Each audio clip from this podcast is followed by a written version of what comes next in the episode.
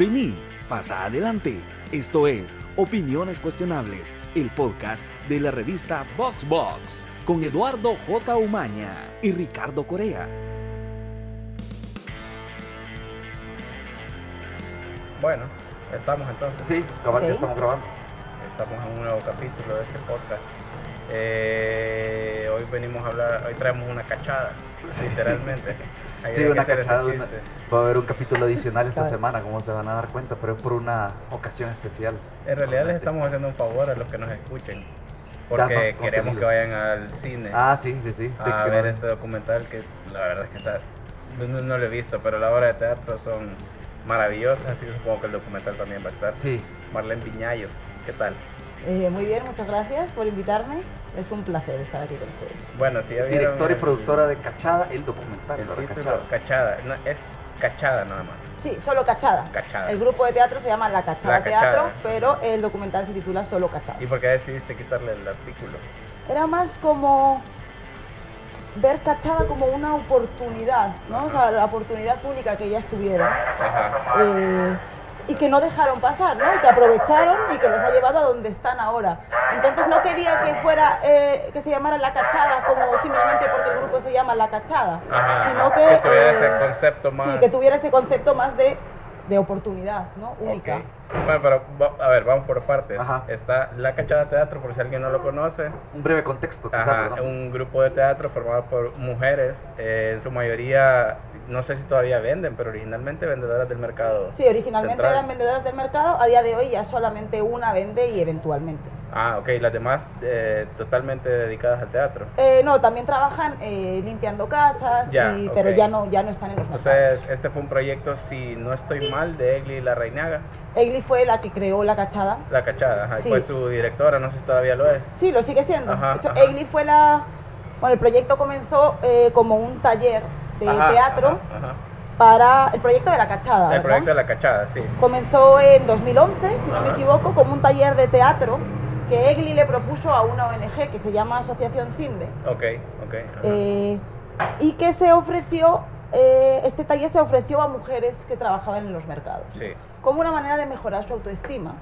Solo que eh, durante el taller se utilizó técnicas de teatro. Ok, ajá. Al finalizar el taller, de las 20 mujeres que habían iniciado, quedaron 5. Ok, ajá. Y, Y- ellas son las que conformaron. Sí, ellas son las que conformaron la Cachada Teatro. Ajá. eh, hicieron una, una primera obra chiquita, que fue como resultado del taller, que se llama Algún Día. Ah, sí, algo, sí, esa es la que yo nunca vi. Ajá. Sí, ajá, donde ajá. cuentan sus experiencias en los mercados y en Sí, sus casas. Sí, ajá. ajá. Y después comenzaron una nueva obra, ya más larga, ya como más... Más trabajadas, más producidas. Sí, eh, que se llama Si vos no hubieras nacido.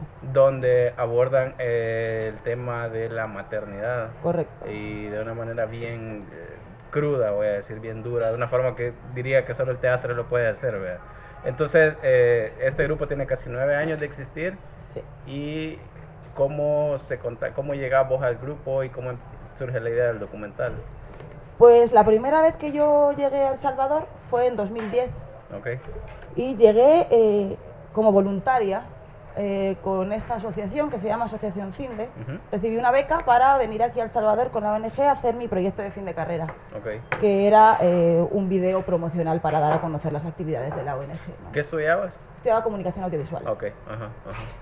Entonces, eh, claro, yo llegué a la ONG, conocí todos los programas y ellos principalmente tienen kinders para que las mujeres que venden en el mercado durante el día puedan dejar a los niños y que los niños no tengan que estar en el mercado, ¿no? Ok, Eh, pero también tienen otros programas de- dedicados a las mujeres. Eh, entonces, dentro de la ONG conocí a un montón de mujeres y algunas de ellas, casualmente, terminaron siendo las protagonistas de, de mi documental. ok, ok. ¿Conociste a todas las mujeres de la cachada antes de ser la cachada? Sí, conocí a tres de ellas, Ok. a. Magali, a Magda y a Ruth. Ok. A ellas ok. las conocí en 2010. Ajá. Luego eh, yo regresé a España. Bueno, en ese momento que yo llegué aquí a El Salvador, eh, cuando empecé a tener contacto con la realidad de acá y comencé a grabar, ¿no? Ajá. decidí que yo quería ser cineasta y que quería hacer documentales. ¿no?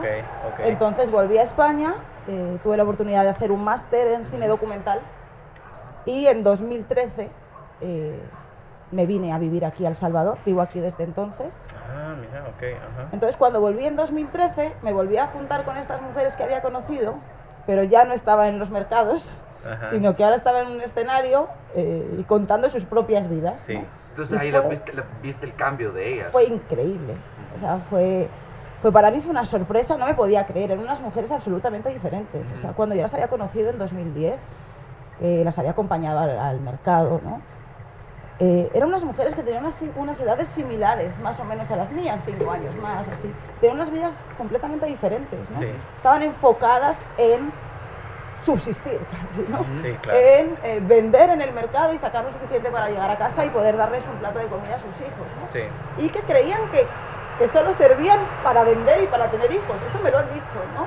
Entonces, claro, cuando las veo en el escenario ya como actrices y además teniendo el valor de contar sus historias, ¿no? Y viendo luego el público cómo se levantaba a aplaudir, Sí.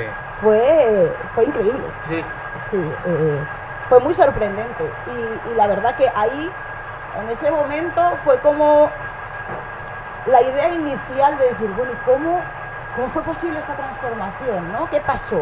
¿Qué pasó? Quiero conocer más. En ese punto vos no conocías a Egli, vos no conocías nada del asunto del teatro, de... Eh, conocía, cono- o sea, sabía, porque yo seguía en contacto con ellas y, y por las redes sociales, sabía que habían formado la Cachada Teatro. ah, ok, ya sabías que existía. ajá, Sí, ajá, la ajá. nada más que llegué aquí, ya cuando llegué en 2013, lo primero que hice fue a ver una presentación. ¿no? Ah, ok, ajá, ajá. Sí, cuando llegué ya conocí a Egli y seguí en, en contacto muy cercano con ellas. Ya, ¿no? ajá, ajá. Eh, comencé a hacerles eh, unos vídeos promocionales para que dieran a, a conocer la compañía aquí en El Salvador. ¿no?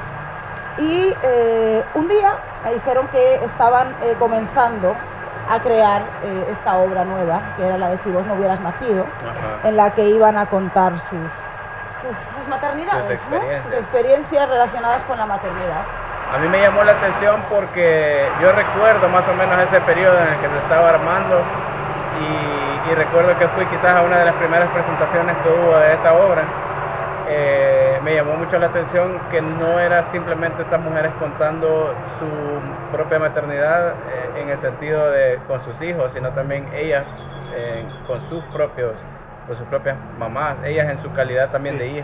Claro. Eso me pareció bien interesante porque eh, creo que fue una perspectiva eh, este, como sanadora, digamos, es decir, te están que de alguna manera estás repitiendo lo que vos también recibiste. Ajá, Claro, y de hecho, ajá. casi que ese es el tema principal del documental. sí, yo no quería eso queríamos llegar. sin hacer spoiler, pero fue algo que fue surgiendo durante los ensayos, ¿no? Porque cuando Egli empezó a hacer ejercicios que exploraban la parte de ellas como madres, Ajá. al final todo llegaba al punto de contar cómo habían sido ellas como hijas. O sea, básicamente no ellas como hijas, sino cómo habían sido sus padres con ellas. Porque de esa forma entendieron ellas cómo era la maternidad, ¿no? O sea, si has aprendido que, que a los hijos se les enseña de una manera, porque a ti se te enseñaron así y crees que no hay otra forma de educar, así vas a educar tú a tus hijos, ¿no? Sí, Entonces, eh, ese proceso se fue, se fue dando durante todo, todo el proceso de creación de la obra, ¿no? Y eh, yo a la hora de hacer el documental, creo que es una de las transformaciones más importantes que ellas han vivido, ¿no? gracias al teatro. Eh, darse cuenta de, de cómo estaban educando a sus hijos, de por qué lo estaban haciendo así y de que había formas diferentes de hacerlo ¿no? y que podían cortar ese círculo de, de violencia que les habían enseñado por generaciones. Sí, eso yo creo que en, en- en Hollywood se, toca ese tema mucho, de que el teatro, la actuación puede ser un medio de terapia o de catarsis. Hay series como de esta nueva de que salió, estado saliendo en HBO que se llama Barry, o la de Netflix, el Kominsky Method, para que hablen mucho de eso. Pero es como del lado de, lo ves como gente, actores blancos en Hollywood y es como, es como esta paja, ¿verdad? No, no puede suceder con el teatro y de las cosas que más me impactó viendo el documental, porque ya tuve la oportunidad de verlo, es que está, esa crónica, esa historia está ahí, de cómo en efecto parecía un juego al inicio, pero se, se va volviendo bien real todo cuando comienza a, a- a estar más en contacto con estas emociones, con estos traumas que han sufrido, ¿verdad? Sí, de hecho, claro, al principio, y de hecho hay una escena en el documental que sale, ¿no? Cuando Eli les dijo, ¿quieren hacer una obra sobre maternidad? Dijeron sí, y pensaron que iba a ser fácil, ¿no? Ajá. Decir, bueno, la maternidad, sí, va, esto va a ser fácil. Claro, cuando empezaron a indagar en sus propias historias, eh, se empezó a complicar el asunto. Sí. ¿no? Porque han tenido historias de vida mm, complicadas, Sí. como, como muchísimas mujeres Claro. en este país y en el resto del mundo también. No creo que sea una cosa solamente del Salvador. ¿no? Claro. De alguna manera, no sé si eh, Egli ni tú estaban quizás claras que qué es lo que iba a pasar cuando comenzaron a, a- a- hacer esto. No, esa. eh, sea, ¿Cómo era fue sucediendo todo? Quizás al inicio fue una historia de, de, de estas mujeres están descubriendo que podían hacer algo que no sabían, que la sociedad les había dicho que no podían hacer- pasar de donde estaban, ¿verdad? Esa era la historia inicial, quizás, ¿verdad? Sí, o sea, eh, el proceso de cómo fue pasando todo nos sorprendió a todas, tanto a Egli como a todas las mujeres, como a mí. O sea, yo empecé el documental con la idea de contar esta aventura que me parece a mí épica, ¿no? De estas mujeres que eh, eran vendedoras del mercado y vendedoras ambulantes y que un día decidieron que querían ser actrices de teatro, ¿no? Entonces, en un principio yo quería contar esa historia, pero eh, después de semanas llegando a los ensayos a grabar y ellas O sea, vos ibas a los ensayos. Yo iba a Estaban todos. armando. sí yo iba a todos los Y ensayos en ese momento ya tenían terminada la obra. no no no la La estaban, estaban armando. desde- sí Ajá, ajá, ajá. sí casi desde el principio habían tenido algunas reuniones antes donde Ya. habían ido O sea que vos sí pudiste documentar todo el proceso de Sí. creación. Ok, Sí. ok, qué interesante. Pero, ajá, perdón que te interrumpí. no no te preocupes Ajá. Eh, sí entonces al llegar a los ensayos no Eh, y ellas empezaban a través de los ejercicios empezaban a, a compartir sus historias no historias que muchas veces nunca se lo habían dicho a nadie. O sea, era la primera vez que, que lo contaban, ¿no? Eh, entonces empecé a descubrir que, que todas tenían unas historias relacionadas con la violencia muy fuertes, ¿no? Y que a través del teatro estaban por primera vez hablando de esto y también procesándolo eh, y que eso les, esta- les estaba provocando una transformación. ¿no?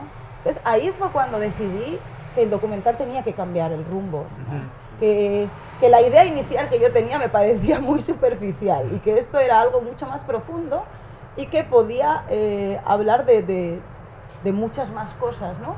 Aparte de que son efectivamente la historia de unas mujeres que vendían en, en el mercado y que ahora hacen teatro, ¿no? pero al, estar ahí eh, grabando los ensayos y conociendo más acerca de sus historias y, siendo testigo del proceso, me di cuenta que, que el documental podía ser más profundo y es lo que, es lo que he intentado. ¿no?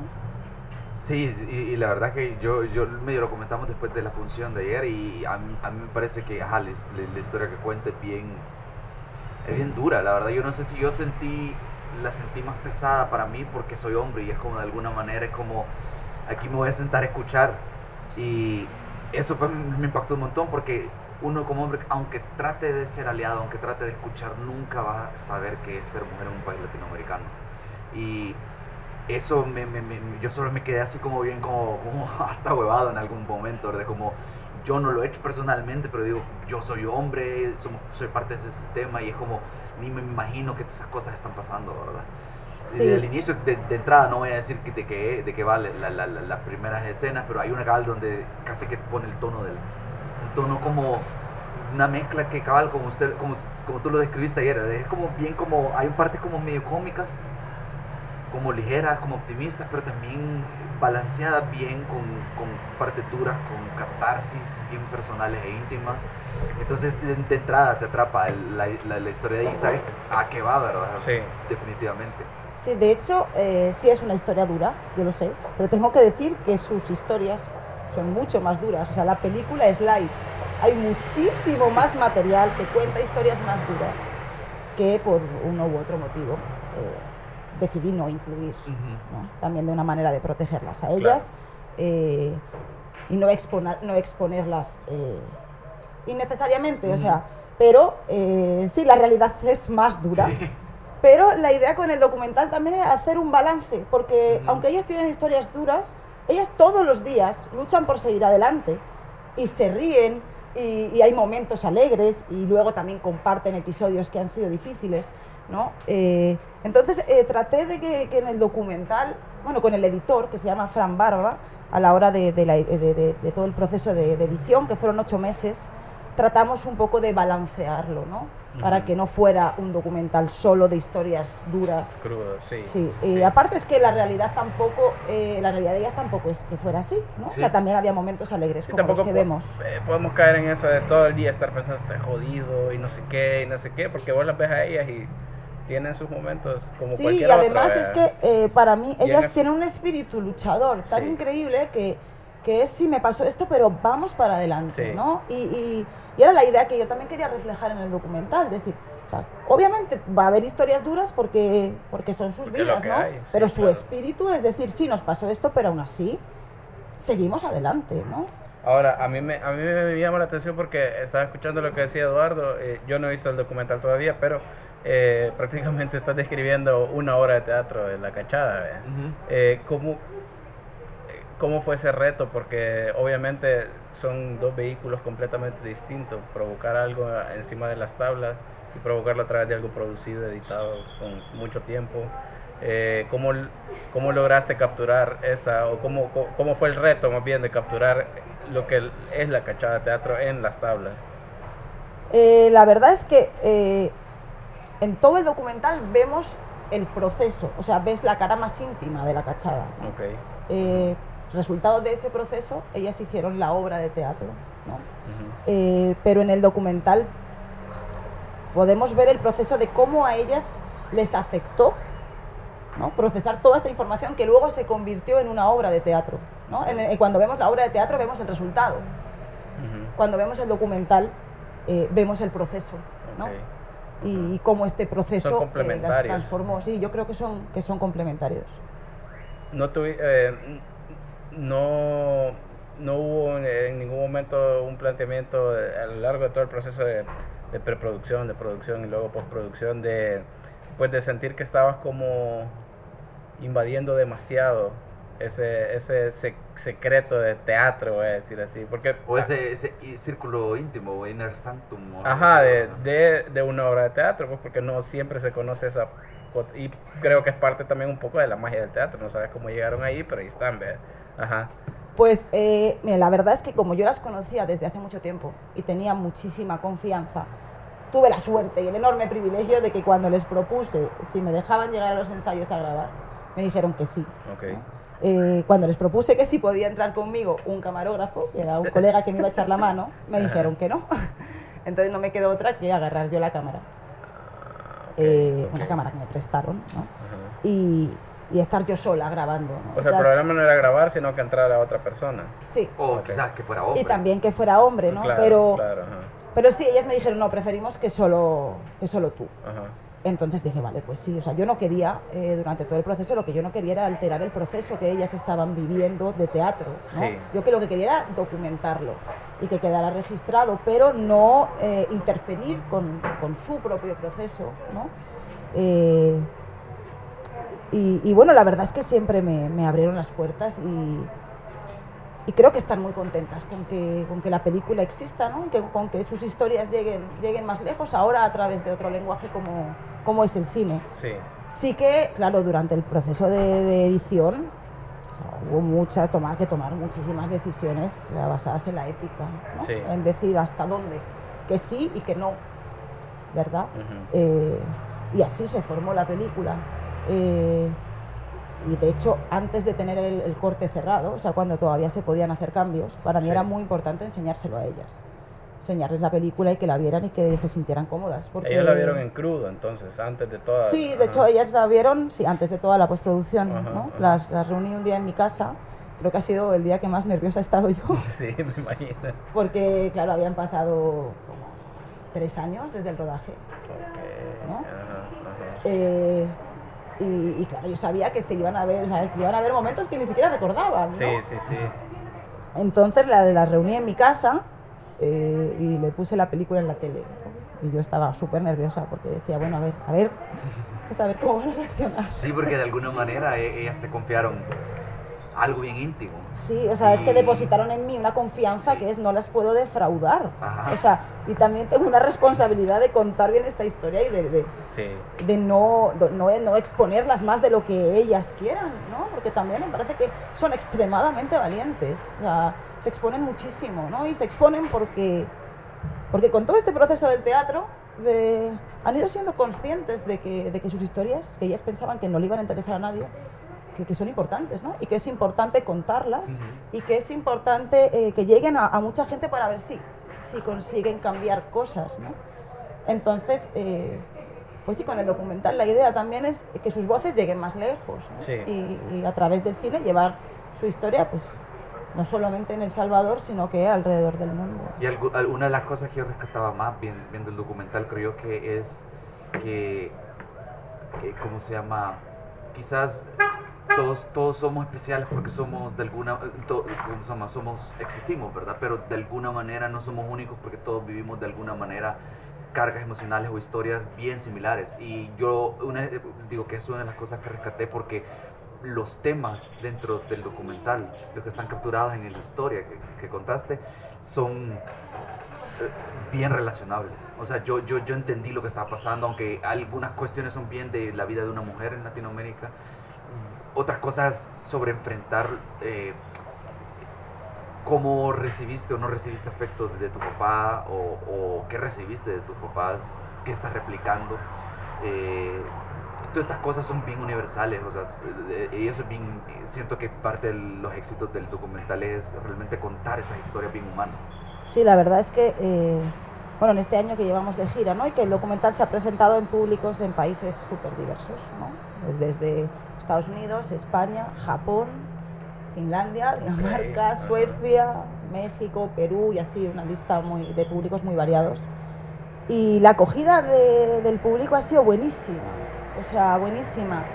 Eh, conectan muchísimo con la historia y, y me pasa mucho que, que la gente eh, cuando ven la película se me acercan y hay gente, o sea, hay mujeres que se sienten identificadas con las protagonistas, pero también se me han acercado hombres, por ejemplo, se me acercó un chico joven y me dijo, wow, yo conecté eh, con la historia sobre todo porque mi madre me tuvo cuando ella tenía 16 años. Y a través de, de la película, eh, hay una de las mujeres que, que cuenta esto, ¿no? Eh, a través de la película me, me doy cuenta del sacrificio que tuvo que hacer y de lo que supuso para ella tenerme tan joven, ¿no? Sí. Eh, hay otra persona que me dice, yo me siento identificado con el hijo de una de las protagonistas, porque mis padres se separaron cuando yo era chiquito. Sí, Y sí, entonces sí, esa parte me afecta. Entonces creo que, que sí, la película eh, aborda muchos temas, ¿no? Y, y que, y que pues sí, el público se puede sentir identificado con uno o con otro. Bien que mal habla de la familia. Yo recuerdo que ahí por el 2015 eh, tuve la oportunidad de, de entrevistarlas, algunas de ellas. Ah, qué bien. Ah, por ahí creo que andaba también Egli, Alicia, Alicia Chong, creo que andaba por ahí también. Eh, pero eh, creo que era Ruth, era, Ruth es una de las mayores, ¿verdad? Sí, más Ruth y. Magda, que son hermanas. Son, sí, sí, son de las mayores, ¿verdad? Sí, Eh, eh, una de ellas me contó, bueno, entre, entre otras cosas que hablamos esa vez, me contó que tenía prácticamente toda su vida vendiendo enfrente del Teatro Nacional y nunca había entrado, es una de las cosas que me... Pero justo les preguntaba eso, porque yo cuando las entrevisté había visto una obra, eh, pero y sentí lo mismo, sentí que me identifiqué, a pesar de obviamente no vivir sus mismas circunstancias, ¿verdad? Entonces yo les pregunté a ellas, ¿ustedes eh, piensan que esta obra tiene algún público específico, es para todo el mundo? Y una de ellas me contó que se habían presentado en, creo que fue en la Mónica Herrera o algo así, en una de estas universidades carísimas, eh, con un montón de gente de dinero, y se presentaron, que estaban muy nerviosas y cuando terminaron la obra todo el mundo estaba llorando. sí, es y que... era como, no es ni remotamente la situación que están viviendo esas otras mujeres que tienen privilegios, que tienen dinero y todo, pero terminas conectando. Te conectas, es, in- sí. es inevitable. Y ellas, la obra ya se ha presentado por, por años, Sí. ¿no? Desde se estrenó en 2015, porque yo estaba filmando. Ajá. Eh, y se ha presentado para todo tipo de público, ¿no? Eh, desde comunidades, teatros, en el mercado, en universidades, y, Y y funciona. funciona. muy bien. Y la gente conecta mucho, ¿no? Y yo espero que, que con la película pase lo mismo, ¿no? Que, que la gente se sienta identificada o aunque no haya vivido las mismas historias, pero conecte y que también provocar una reflexión, ¿no? Una reflexión en, en cuanto a cómo es el país en el que vivimos y en el que queremos vivir Sí. Cómo es la sociedad que tenemos y cuál es la sociedad que queremos construir y que queremos heredar a nuestros hijos y también cuál, qué tipo de relaciones queremos tener y queremos construir, ¿no? tanto con nuestras parejas como con nuestros hijos. Entonces yo espero que el documental eh, también provoque ese debate ¿no? y también saque a la luz eh, situaciones cotidianas, situaciones de violencia que pasan muy, muy a menudo Sí. y que suelen pasar desapercibidas. Porque también creo que hay, hay, hay- un tema aquí que es, eh, en los países como el nuestro, está muy, eh, aferra- estamos muy aferrados a la idea de la familia, y la familia esto, y la familia otro, la familia cómo va a ser la sociedad, pero creo que muy pocas veces cuestionamos esa familia. Y a veces son, es simplemente no está funcionando como debería esa familia. ¿verdad? No digo que siempre, no digo que, que, que toda la familia, pero hay un montón de cuestiones, sobre todo con la paternidad, maternidad, que como que necesitamos discutirlas. Es que por- ajá, por necesitamos ejemplo- ponerlas en la mesa y hablarlas Sí. seriamente como sociedad.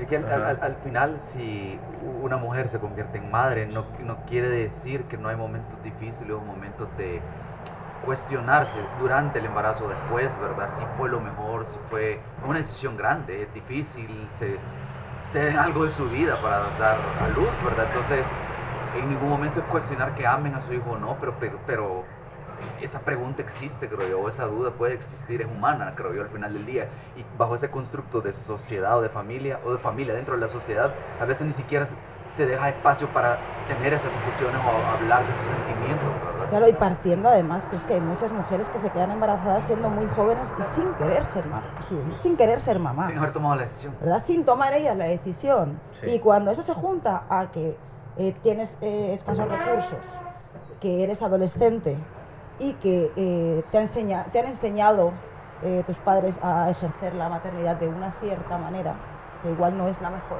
Sí. claro, eso luego se convierte en un problema, se convierte en un círculo vicioso ¿no? del que es difícil salir. Y creo que estas mujeres dan un gran ejemplo, un gran ejemplo eh, de, de cómo eh, son conscientes de que ellas han sido víctimas, porque han sido víctimas y, y han tenido historias difíciles, pero de cómo eso también les provocó a ellas ser victimarias, ¿no? Y repetir estos patrones violentos con sus hijos Sí. y se dan cuenta de eso y deciden romperlo.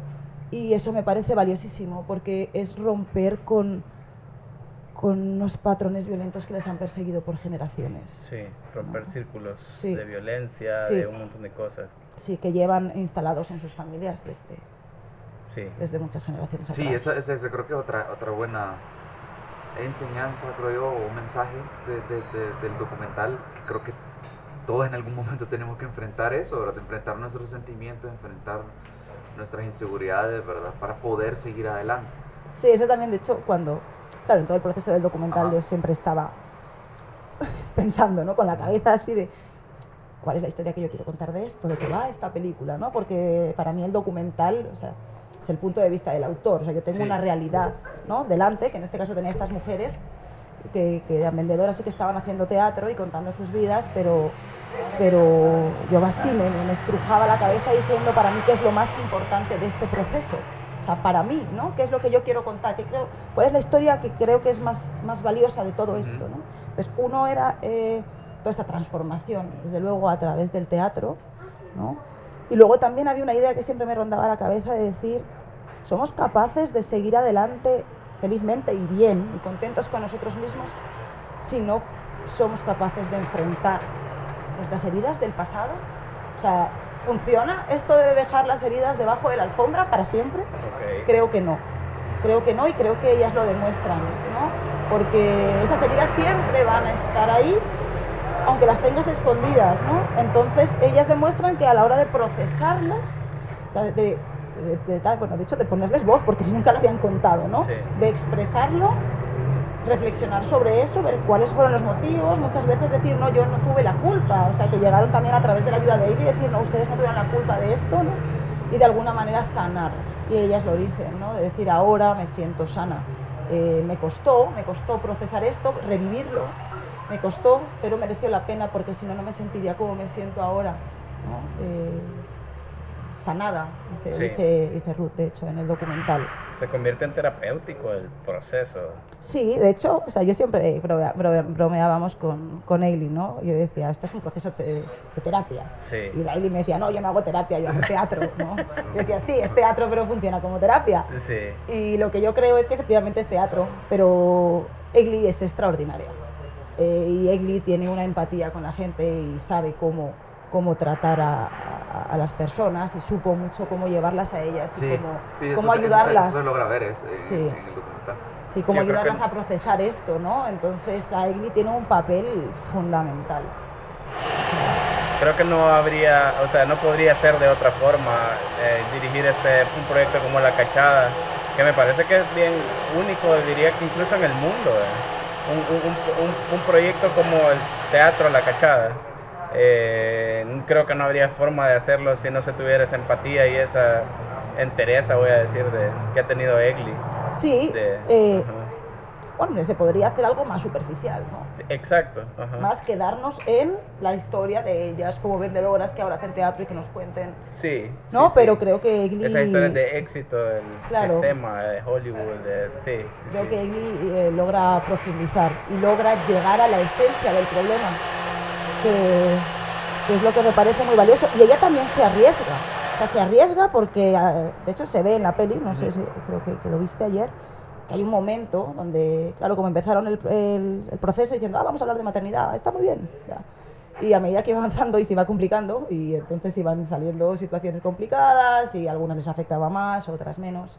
Y un momento en el que Egli las, las reúne y dice, miren, yo he estado pensando y me he puesto en sus zapatos y no sé si quieren seguir adelante con esto, ¿no? Sé, o sea, estoy viendo... Como que le da miedo en un Sí, momento. de me que- da que- miedo. que, o sea, se puso demasiado real. ¿no? O sea, me da miedo, estoy tratando, o sea, con este proceso la onda es que, de que al final esté mejor, ¿no? Entonces me da miedo... eh, Que queden peor. Que queden peor. Entonces, eh, él se sentó muy sincera y les dijo, miren, ¿cómo estamos, no? O sea, esto se complicó. ¿Quieren seguir adelante o creen que es demasiado o paramos, no? Y ellas, que tienen una entereza increíble, dijeron, no, vamos, para adelante, Ok, ¿no? Eh, pero claro, también la Egli tuvo ese riesgo Sí, sí, sí. de uy, me estoy metiendo en un terreno tenebroso. Eh, y ella dice, yo no soy psicóloga, aunque yo creo que tiene, Deberíamos darle el título de todas formas. Sí. Sí, Alguna especie de terapia. sí, Y sí, al- sí. a- algo, algo que, de hecho, yo mientras eh, nos presentaban la- el documental ayer, eh, lo- de hecho fue la intervención que tuve, la pregunta, quiero también ponerla aquí en, en el, en el podcast, ¿verdad? En esta conversación, que me parece bien eh, como causal o, o la suerte de la vida, ¿verdad? Que ustedes se ponen a producir, a filmar esto 2015 y tanto lo que descubrieron en el proceso de filmación como en el de edición el tiempo pasó y el mundo en el que estamos cuando public- comienzan a publicar y a proyectar el, el- Despertó. el, el- el- el- el documental es como pega con el movimiento de Me Too, con una, inclusive lo vemos en los Oscars, ¿verdad? Que están premiando una película extranjera a la par de películas gringas que habla sobre temas sociales, desigualdad y todo eso. Y hay un poco de eso también en el documental porque yo yo teniendo el privilegio que tengo de vivir donde vivo, habiendo estudiado en un colegio privado, en una universidad privada, también eso da un poco de humildad ver eh, la realidad del país, que a veces uno viviendo en este país no, no, no, no, no, se, no, se, no realiza, ¿verdad? Y más que eso, creo que es la historia de estas mujeres, lo que han vivido, todos las- los traumas que han sufrido, es un, creo que un testamento a cómo un documental puede contar historias que a veces uno no, no, no, no lo piensa, ¿verdad? Y las historias que tenemos en El Salvador para contar, ¿verdad? Creo que todo, todo esto es un momento, creo yo, bien idóneo para presentar Cachada en el cine en El Salvador en esta época, si- siento yo. Sí, la verdad, de hecho, a mí me llamó la atención porque cuando yo estaba, cuando empezamos a grabar esto, creo que yo empecé a grabar los ensayos en 2015, ¿no? Cuando las mujeres en los ensayos empezaban a compartir historias de abuso sexual y de violencia, eh, no, no estaba el movimiento Me Too todavía. Sí, Y a mí, para mí fue una bofetada de realidad. O sea, yo, yo que venía de España, ¿no? Y llegué y me encontré con eh, estas cinco mujeres, seis con Egli, ¿no? Y estábamos en una sala y, y todas tenían historias de violencia. Y, y claro, fue cuando yo me tuve que replantear por dónde va el documental, ¿no? Pero no es que yo... O sea, el documental está centrado, ahora sí, eh, denuncia mucho estas historias de violencia y de abuso contra la mujer, ¿no? Pero no era mi idea inicial. O sea, no es que yo busqué y seleccioné a las mujeres que tuvieran ciertas historias para incluirlas. No. O sea, estas eran las mujeres con las que yo estaba trabajando y a las que yo estaba filmando y empezaron a compartir todas historias que, que, que me dejaron anonadada, la verdad. Eh, de hecho, lo que comentaba ayer es eh, una de las escenas que creo que, que a mí me marcó mucho ¿no? y, y determinó el rumbo que, que tiene el documental ahora. Eh, un día al final de los ensayos, eh, ya habían terminado de ensayar estaban platicando, ¿no? Y, y entonces estaban hablando de episodios de abuso sexual en la niñez. Y todas las mujeres que estaban conmigo en la sala habían sufrido abuso sexual en la niñez. Yo, o sea, los ojos se me quedaron como platos eh, cuando llegué a mi casa y, y vi el material de nuevo, ¿no? Fue como, wow, o sea, ¿qué es esto? ¿Qué, qué es esto? ¿Qué somos como sociedad para que esto ocurra? O sea, ¿cómo es posible?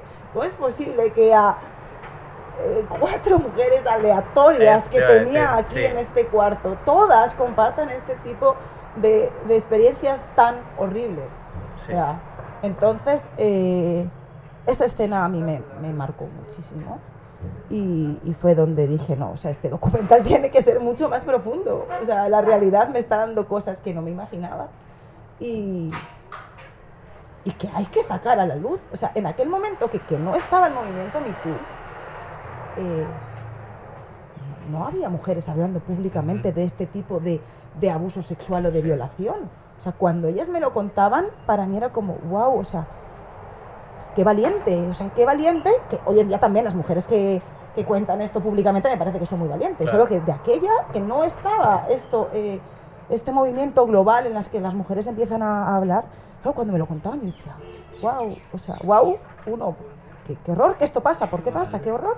Y otro, wow, qué valentía, ¿no? O sea, decir, vale, yo lo voy a contar porque, porque creo que, que sirve, ¿no?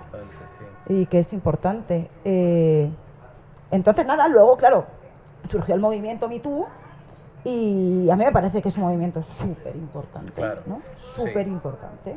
Eh, como decía ayer, que nació desde actrices en Hollywood, ¿no?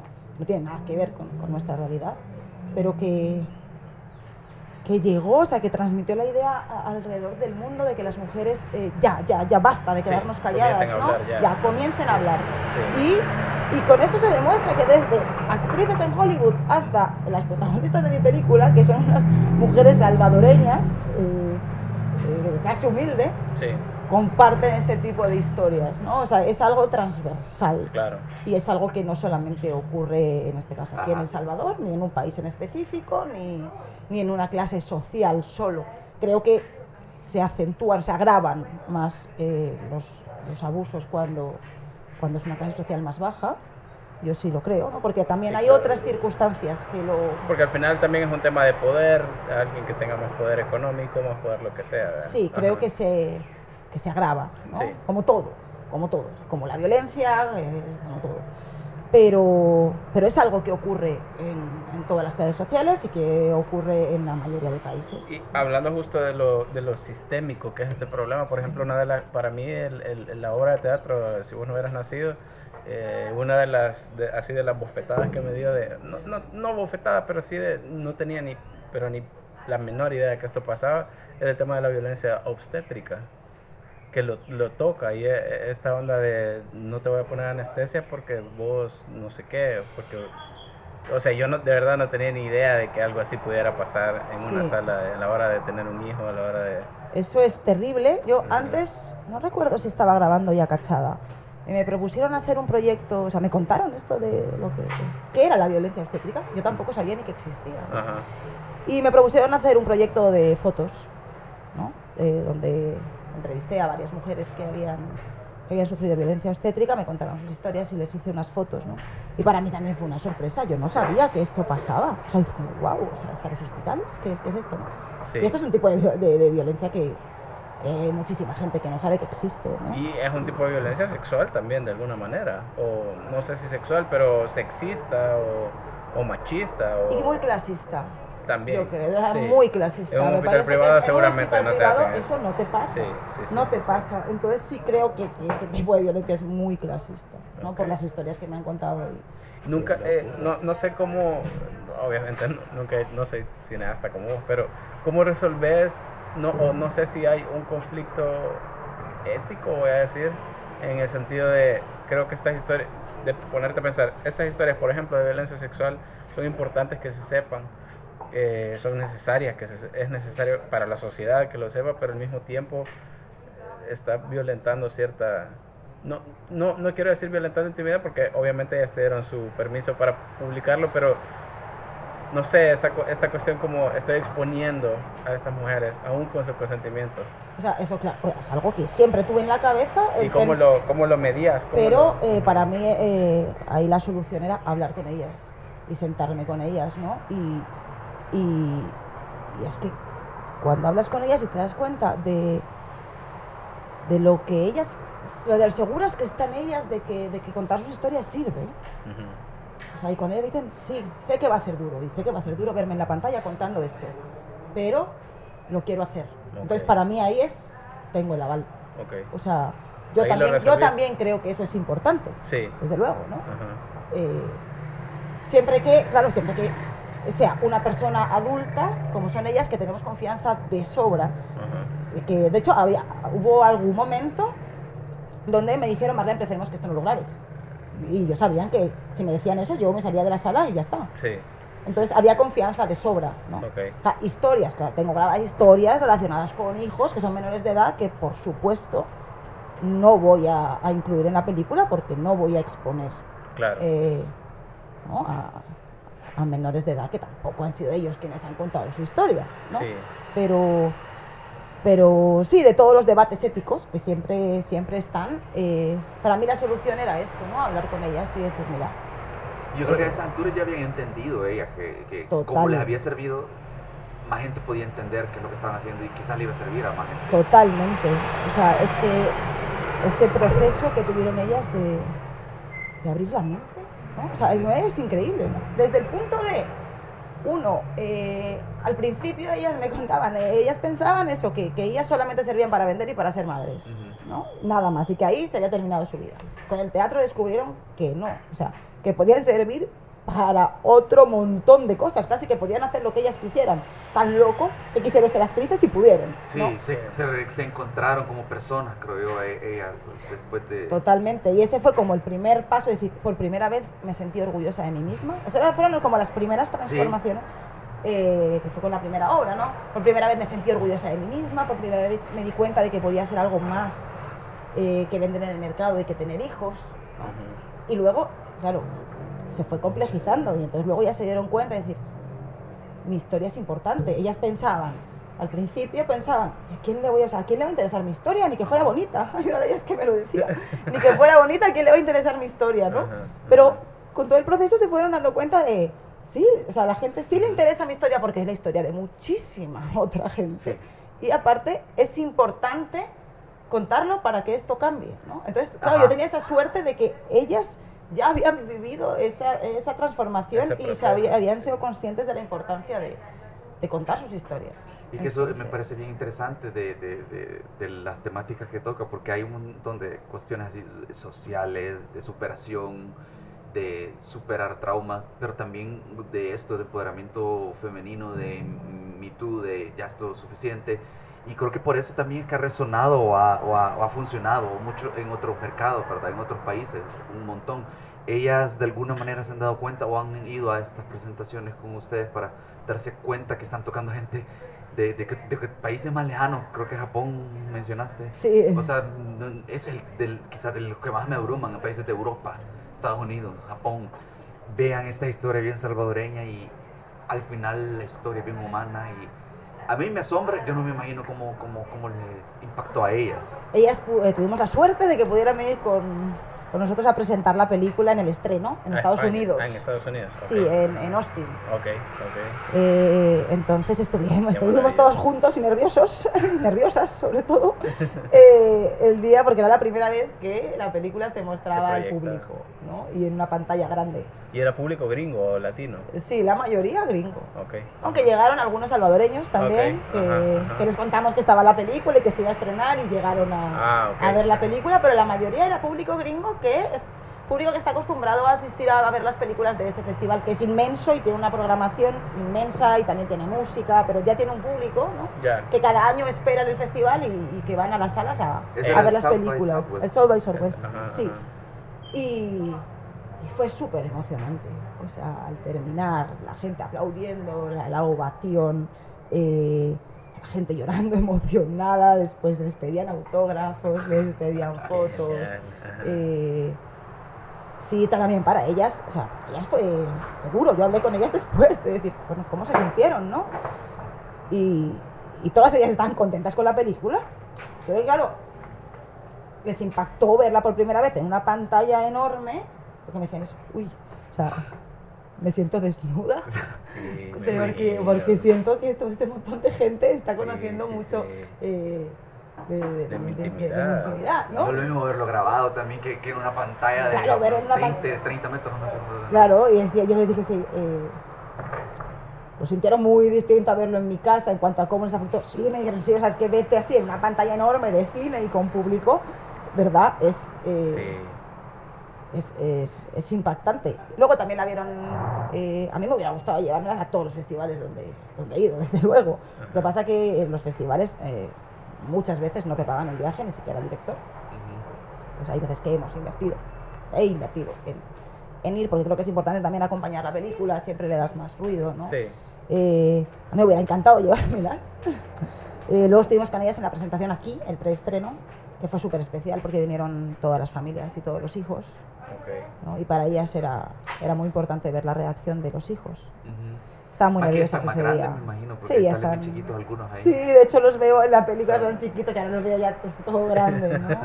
Ha pasado tanto Sí, tiempo. cuatro, cuatro, cinco años. Sí, ahora. Y ese día aquí sí, eh, yo creo que estaban, o sea, estaban mucho más nerviosas que en Estados Unidos. Claro, porque era su gente. Era, eh, porque era su familia y decir, uy, ¿verdad? y sobre todo los hijos. Sí. Yo sabía, porque conozco a todos los hijos, ¿no? Yo sabía que los hijos iban a entenderlas perfectamente y que no las iban a juzgar y que no se iban a tomar mal eh, nada de lo que dicen, ¿no? Pero ellas, normal que estuvieran súper nerviosas, ¿no? Eh, pero al final todos los hijos estaban encantados. Ok. Ellos decían, no, exageramos, teníamos mucho miedo, pero exageramos, los hijos estaban encantados eh, y algunos de los hijos eh, se me acercaron para darme las gracias por haber hecho esta película, ¿no? Para mí fue uno de los mejores regalos que yo he tenido. Decir, wow, que, que venga uno de sus hijos y que diga gracias por contar esta historia, he podido comprender mejor a mi madre, eh, entender su situación y por qué ha sido como ha sido, ¿no? Fue, fue un gran regalo. Sí. ¿En qué festival te has sentido mejor? De, todo- o, o no festival, presentación de la que has ido. ¿Es- ¿Crees que esa fue la más significativa? Uy, la de esa, el, el preestreno aquí sí fue muy, o sea, fue muy, muy emocionante, ¿no? O sea, la primera vez que se pasaba aquí, las entradas se habían vendido en dos minutos y medio, las 50 que salieron a la venta, porque la mayoría eran para, para invitaciones, ¿verdad? Ah, para ok. que gente Ajá. que ha participado en la película, gente que nos ha apoyado y para sus familias, por supuesto. Las entradas salieron y a los dos minutos y medio me estaba llamando la gente que no podían comprar las entradas y me asusté, llamé al cine y me dijeron, no, es que ya se terminaron. Y dije, wow. ¿Ha habido mucho interés? Eh, sí, esa presentación sí fue, ¿Cuándo fue esa? fue en mayo. Se presentó dentro del Foro Centroamericano de Periodismo que organiza el Faro. Ujú. Ah, ok. ajá. Eh, El foro, sí, ajá. fue una sola presentación. Ya, ya. ¿no? Eh, y esa fue muy emocionante, obviamente, por, por compartirlo también con toda la gente que nos ha apoyado y que vean el resultado, ¿no? Y compartirlo con, con ellas y que ellas lo pudieran compartir con sus familias, ¿no? Luego también, el momento del estreno en Estados Unidos eh, fue, fue, muy, fue muy emocionante y luego ahí me llamó mucho la atención, tuve la oportunidad de ir a Japón, Ujú. porque seleccionaron la película en un festival en, en Japón y me invitaron. Y yo iba con, no sé, con, sin expectativas, diciendo, bueno, no sé cómo va a funcionar esta película aquí. Sí. O sea, porque es una sociedad y una cultura tan diferente que dije, bueno, vamos a ver, ¿no? Y después la, la primera proyección, de hecho, se canceló porque ese día llegó un tifón. Ok, ajá. ajá. Entonces eh, se canceló cuando la gente ya estaba sentada en el cine. Sí, porque se estaba poniendo Para- peor la cosa, para ¿no? poner Y más nervios a la- a fue la- como, bueno, eh, conseguí que a los, de los, del festival eh, la reprogramaron para el día siguiente, ¿no? Yo dije, bueno, como es reprogramada, igual ya no va a llegar tanta gente como ayer y así.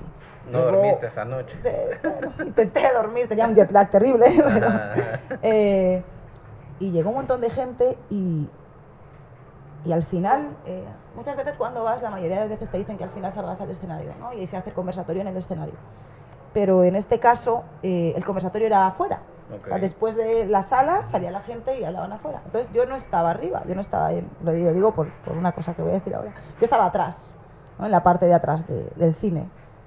Entonces termina la película y el público comienza a aplaudir y a aplaudir. Y era como- no, no es que me estuvieran aplaudiendo a mí para agradarme porque yo estaba en el escenario, no, Ajá, yo no estaba. ajá. Yo estaba atrás, nadie me estaba viendo. Y nadie sabía quién eras. ¿no? Ajá. Entonces eh, empezaron a aplaudir, a aplaudir, a aplaudir y no paraban y decía, wow, o sea, me quedé muy sorprendidísima, eh, muy emocionada. Y luego al salir, de hecho, el conversatorio o sea, se llenó, o sea, la gente podía salir de la sala eh, y quedarse al conversatorio o irse, ¿no? Sí, Y decidieron quedarse. Sí, y yo ya había visto otras películas en las que se queda más gente o se queda menos gente. Decidieron quedarse, había tres filas de gente eh, de pie. Eh, o sea, la reacción fue increíble, increíble, y lo que me decían era que, que ellos también se sentían muy identificados con la película, porque lastimosamente la situación de las mujeres en Japón es similar. Me decían, o incluso peor, me decían ellos. Es una sociedad muy, muy patriarcal y muy conservadora, y aquí las mujeres ni siquiera hablan de estos temas. Claro. O sea, ellos decían, hombre, al menos ya, ya están comenzando a hablar y lo vemos en la película, aquí no se habla de estos temas. ¿no? Entonces, eh, como decía ayer en la conferencia de prensa, cuando el público reaccionó así en Japón, me di cuenta de que la película era universal. O sea, que aunque la historia es, es Sí, exacto. completamente salvadoreña, yo dije, si esto ya había funcionado en España, ya ha funcionado en Estados Unidos, ya ha funcionado en México, ¿no? que también ganamos el premio al público, y en Sí, Estados pero Unidos son también, culturas pero... más o menos parecidas en algún nivel, digamos. Sí, una conexión, Sí, ¿no? ajá. Pero yo dije, si funcionó en Japón, así, eh, sí creo que, que- que se consiguió que contar esta historia de, de una forma que la gente, que sea una historia universal y que la gente en distintas partes del mundo conecte, ¿no? Y se conmueva con la película. Sí, esa es. Sí, no, yo creo que no hay mejor manera de, de vender el documental, ¿verdad? O sea, es bien importante que hayan historias eh, salvadoreñas, contadas de una manera correcta, de una manera sincera, de- en el cine, a la par de otras películas internacionales, ¿verdad? O sea, está bueno ver películas, irse a divertir al cine, pero de vez en cuando está bueno también que aparezca una- un, un documental, una película salvadoreña y hay que, hay que tratar de apoyarla, creo y yo, que nos porque... confronte. Porque cabal, el, el- el- si gente del del otro lado del mundo rescató algo de la película, creo que un montón de salvadoreños les serviría también verla, ¿verdad? Porque hay un montón de lecciones, hay un, montón de historias que van a tocarle a uno de alguna manera u otra, creo. Yo al menos hablo por mí, a mí sí, sí me tocó de alguna manera más de lo que yo esperaba, porque creí que iba a ser más un documental así de esto es lo que pasó, ¿verdad?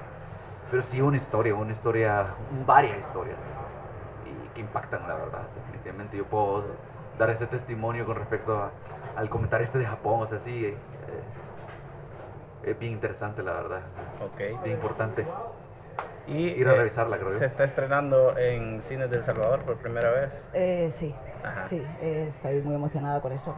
O sea, para mí es un honor, un honor eh, y un privilegio, ¿no? Que estas mujeres me dejaran contar su historia y poder eh, haber hecho esta película, ¿no? Y que esta historia se esté eh, moviendo y que la estén conociendo en, eh, por todo el mundo. Y por supuesto que es una emoción y una satisfacción inmensa tenerla en casa y presentársela al público salvadoreño y de alguna manera devolver la película al país al que pertenece, ¿no? Eh, y va, es relacionado con lo que, con lo que decías antes, ¿no? Que, que obviamente el cine también sirve para entretener ¿no? y para divertirte y hay películas que solamente tienen ese propósito. Pero eh, yo entiendo el cine documental como, creo que tiene que funcionar como un espejo, ¿no? que, nos, que nos refleje quiénes somos y cómo vivimos, ¿no? y que, que nos muestre historias que, que no conocemos, eh, hechos que ocurren que no sabemos que están pasando, que nos obligue a, a reflexionar eh, sobre nuestra sociedad, eh, sobre quiénes somos como personas. Creo que si, si este tipo de, situaciones, ¿no? por ejemplo en este caso de, de violencia, no salen a la luz y no se conoce y no se habla de ello, es imposible cambiarlo. ¿no? Y creo que eso ocurre con todo tipo de problemas. O sea, eh, si, si el problema no se habla de él y se, se mantiene bajo la alfombra, es imposible de cambiar. Entonces, yo entiendo el, el- el cine documental como, como eso y espero que, que esta película también sirva, como decía antes, ¿no? para, para poner sobre la mesa temas que, de los que no se suele hablar mucho. eh, y aparte yo creo que también que, o sea, Mi idea con el cine documental es contar, tratar de contar lo mejor posible una historia que es real. Ajá. Que es real y para mí te tiene que conmover, que tienes que sentir empatía. eso- O sea, no es solamente dar la información de, Sí. ah, o, de o denunciar de Claro. esto está pasando, sino hay que construir una película que te que cuente bien una historia. Y eh, es lo que tratamos de hacer con, con Cachada, ¿no? Sí, eso a veces se pierde, ¿verdad? De, de, de, de que el documental no es, no se, se relaciona con algo educativo. Claro, eh, sí, es que yo creo que pues, históricamente, claro, históricamente sí, el documental se, se relaciona como algo edu- educativo, relacionamos documental con, ah, documental de animales, o Ujú. documental histórico, Sí. ¿no? Eh, la verdad es que el género documental está teniendo un auge en los últimos Sí. años para acá, con nuevos formatos, está experimentando mucho, ¿no? Y creo que la gente está empezando a darse cuenta de que el documental es mucho más que eso, que no es, no es solamente educativo, que no solamente son de históricos o de Sí. animales, eh, sino que un documental es una historia, solo que es real. Ajá. Entonces te voy a contar una historia, igual que te cuentan una historia, una historia de ficción, Sí. eh, pues te voy a contar una historia Solo que todo- solo que es real, las personas son Sí, reales eso y lo que está ocurriendo en esta historia es real. agarra lo mejor del periodismo y agarra lo mejor de la ficción y, y- y eso es lo que mezcla y te termina dando una, una, una construcción de personajes como la ficción, pero todo es documentado debidamente como lo hace el periodismo. ¿eh? Sí, de hecho Eso yo, yo animaría a la gente a que no viera el, el documental como, como algo aburrido, que muchas veces se Sí, piensa, claro, ¿no? Sí, sí, sí. Eh, por ejemplo, en el South by Southwest, el festival de Estados Unidos, en- estábamos en una categoría que se llamaba categoría global, donde estábamos compitiendo. Eran ocho películas y Cachada era el único documental. Las siete eran ficciones. Ok. Ganamos el premio al público. O sea que para mí fue una cosa ya, no Sí. solo la alegría de decir el público la recibió súper bien, sino como una cosa personal de abogar por el cine de documental, de decir, bueno, toda esta gente que vio estas películas les gustó más Cachada, que es un documental, y había otras siete ficciones. Sí. Entonces, eh, yo sí animo a la gente a que no piense que el documental es algo aburrido. ¿no? O sea, yo creo que la realidad eh, nos ofrece cosas tan alucinantes. ¿no? Yo Y, siempre creo. creo que la, la realidad es más sorprendente que la ficción. Eh, me encanta el cine de ficción, ¿eh? O sea, no, no, no es que diga que, que no, les animo a que vean todo el cine de ficción. Pero, pero que si tienen la oportunidad de ver eh, algún documental o que se les, se, les plantea, como en este caso, ¿no? Que, que para mí es muy importante el apoyo de, de que nos está dando Cinemark, Ujú. ¿no? Eh, metiéndonos en cartelera con un montón de películas buenísimas, ¿no? Y, y que ellos, pues no sé, le han apostado y creen que merece la pena que, que, que Cachada esté en las pantallas de cine, ¿no? Y que las historias de estas mujeres eh, lleguen a las pantallas de cine. Creo que es raro, es raro ver, a, ver una historia con unas protagonistas eh, como ellas. ¿no? Son mujeres salvadoreñas, eh, vendedoras del mercado y que ahora van a estar por primera vez en una pantalla de cine, ¿no? En su país. En su país. Sí. Sí. Claro. Ajá. Eh, contándole su realidad a, a- a su, a su público, a su Sí. pueblo, que seguramente tenga realidades eh, parecidas. Claro. ¿no? Entonces, eh, claro, ahí el apoyo de, de Cinemark ha sido, ha sido clave. ¿no? Y, y bueno, yo espero que vaya mucha gente a verla. ¿En qué horario va a Eh, estar? Vale, estamos eh, a partir de, de- de este jueves 6, estamos en Cinemark La Gran Vía, Cinemark Metrocentro San Salvador y Metrocentro San Miguel. Ok. En Metrocentro San Salvador hay cinco funciones diarias. Están los horarios en, en Ok, la página, ok. en la página web y en nuestra página de Facebook también. En la Gran Vía hay los días de entre semana hay cuatro funciones diarias y sábado y domingo hay cinco funciones diarias. Y en San Miguel hay una función diaria. Sí, bien, bien, bien generoso, la verdad, el- la cantidad de funciones, ¿verdad? Sí, la verdad que- Han estrenado un montón de películas, varias que tenían rezagadas porque están nominadas al Oscar, entonces hay un montón de competencia, ¿verdad? Y que le dediquen cinco espacios, cuatro espacios en, en el día es importante, la verdad. Sí, para mí es, o sea, es un gran ejemplo, ¿no? O sea, creo que si los exhibidores no, no, no le apuestan y no apoyan a el cine nacional, es imposible crear industria, ¿no? Claro. Y para mí, eh, eh, en este caso, eh, además tiene un mérito que es una película documental, ¿no? Que aparte de que no estamos acostumbrados a ver cine salvadoreño en las pantallas, aparte tampoco estamos acostumbrados a ver cine documental. Mucho menos, Y ahora sí. entonces un cine, una película documental salvadoreña. Pero creo que con el ejemplo que tuvo y el éxito que tuvo en taquilla la batalla del volcán, Eso te iba a mencionar ahorita. que sí. también es un documental salvadoreño que estuvo cinco semanas en cartelera, eh, creo que con eso se demuestra ¿no? que, El interés que que la gente quiere, que, eh, quiere verse en la pantalla y quiere ver al, al Claro. país en la pantalla y, y que quiere ver cine documental. Eh, y, y que también quiere ver cine salvadoreño, ¿no? Hecho, hecho aquí. Entonces... Sí, que eh, la batalla del volcán pues no tiene nada que ver el tema con, con, con Cachada, pero igual es una historia, digamos, no bonita, no es para ir a estar tranquilo en el cine y, y ya, ya, como ver una película de Hollywood, es una cuestión que te confronta, lo mismo que ahorita, y estuvo cinco semanas en, el, en, en Claro, cartelera. porque creo que, que provocó algo que, que es, creo que es el valor del documental, ¿no? Que provocó una, Claro, una reflexión en la sociedad, provocó muchos diálogos que no se habían dado, incluso entre familia. intergeneracionales. intergeneracionales. pareció, sí. eh, entonces provocó algo muy bonito, ¿no? Y, y creo que ese es el valor de, del cine documental. Y es muy bonito también cuando la gente demuestra que sí quiere ver, que sí quiere ver estas historias salvadoreñas en una pantalla de cine, Ok. ¿no? Y ahora estamos en un momento bien diferente porque gracias a Netflix, o sea, muchas veces aquí no- usualmente, no, no- históricamente al Salvador no traen documentales. No. Pero Netflix creo que ha abierto un poco eso porque publican un montón de documentales, algunas son docuseries y algunas, algunos hasta son como han saltado de YouTube, inclusive que en YouTube creo que se ha- han hecho una versión mini, ¿verdad? De, de a veces de, de entre 5 a 20 Sí. minutos de docuseries que a veces hace gente que simplemente está investigando sin un mayor presupuesto. Entonces yo creo Como que...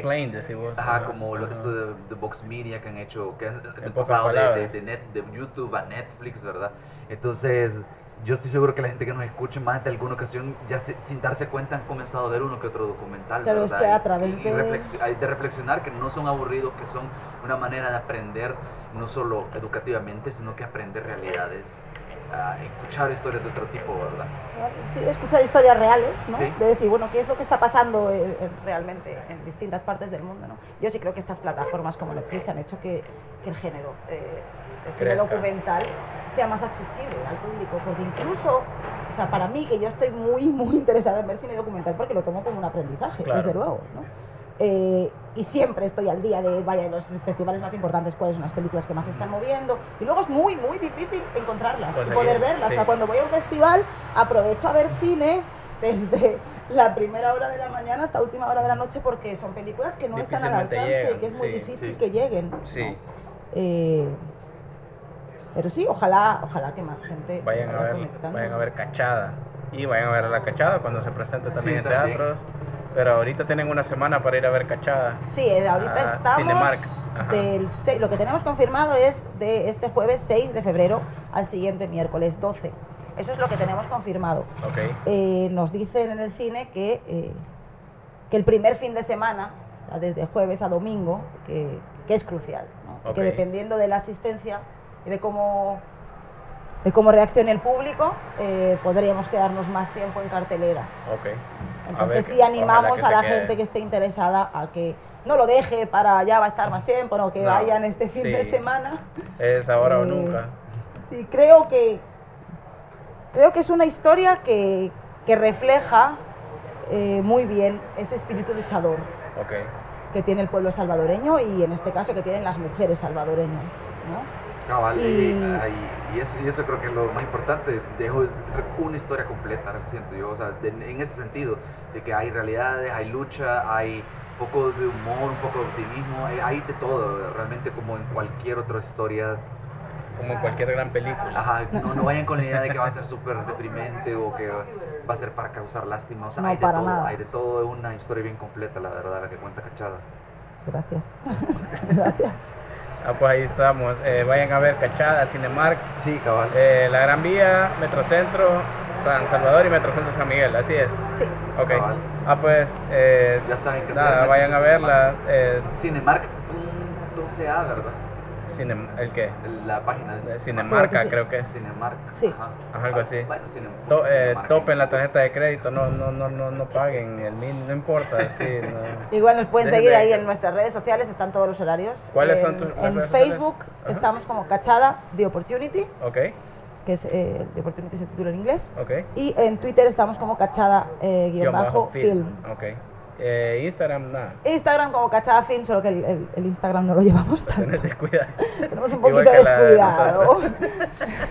Sí, Así, que eh, sí, vayan a verla. No, sí, vayan a ver eh, cine salvadoreño, por vayan a ver ese eso, documental. por eso precisamente este es el mensaje que queremos traerle. Sí. ¿verdad? O sea, parte de Por eso lo estamos sacando- Que conozcan a la directora, que de alguna manera conozcan la historia, para que se animen a irla a ver. Y por eso estamos publicando este capítulo, un tercer capítulo esta semana, porque queremos que correr la voz, ¿verdad? De que la gente sepa que esta es la oportunidad de, de ver a una historia salvadoreña en el cine. ¿verdad? Entonces, Ahí estamos. Además una, una historia salvadoreña extraordinaria y con unas mujeres increíbles. O sea, yo les animo de verdad que conozcan su historia, porque para mí son unas heroínas de carne y hueso salvadoreñas. Sí, sea, yo también. Yo suscribo esa opinión. Entonces sí les animo a que las conozcan. Ok. Y tienen cosas muy valiosas y muy importantes que, que todos deberíamos escuchar, creo yo.